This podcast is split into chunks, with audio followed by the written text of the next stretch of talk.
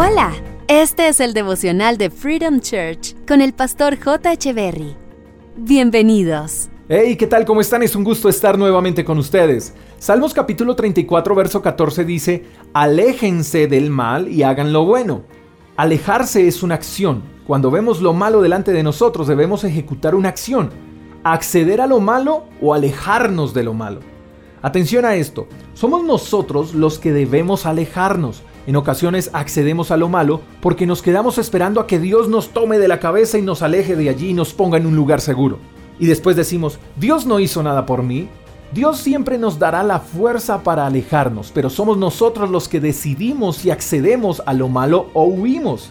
Entonces no es un caso de Dios, es un caso nuestro. Y Dios nos dice, aléjense. O sea, no estén cerca, no contemplen el mal, no permitan que lo malo les seduzca, aléjense. Pero no es solo alejarnos, es alejarnos y hacer lo bueno. Porque mientras no estemos ocupados, el diablo nos seducirá para que hagamos lo malo. Dice un dicho que una mente desocupada es un taller del diablo. Así que tenemos que alejarnos del mal y hacer lo bueno.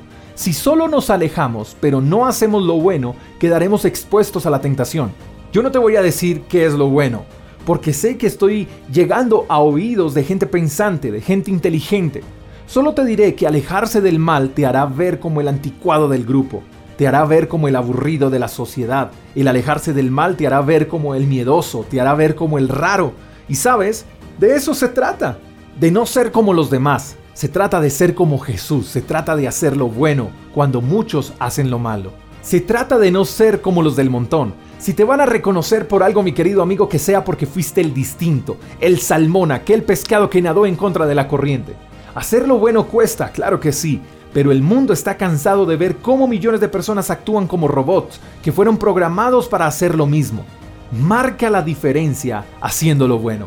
Te mando un fuerte abrazo, espero que tengas un buen día, hasta la próxima. Chao, chao. Gracias por escuchar el devocional de Freedom Church con el pastor J. Echeverry.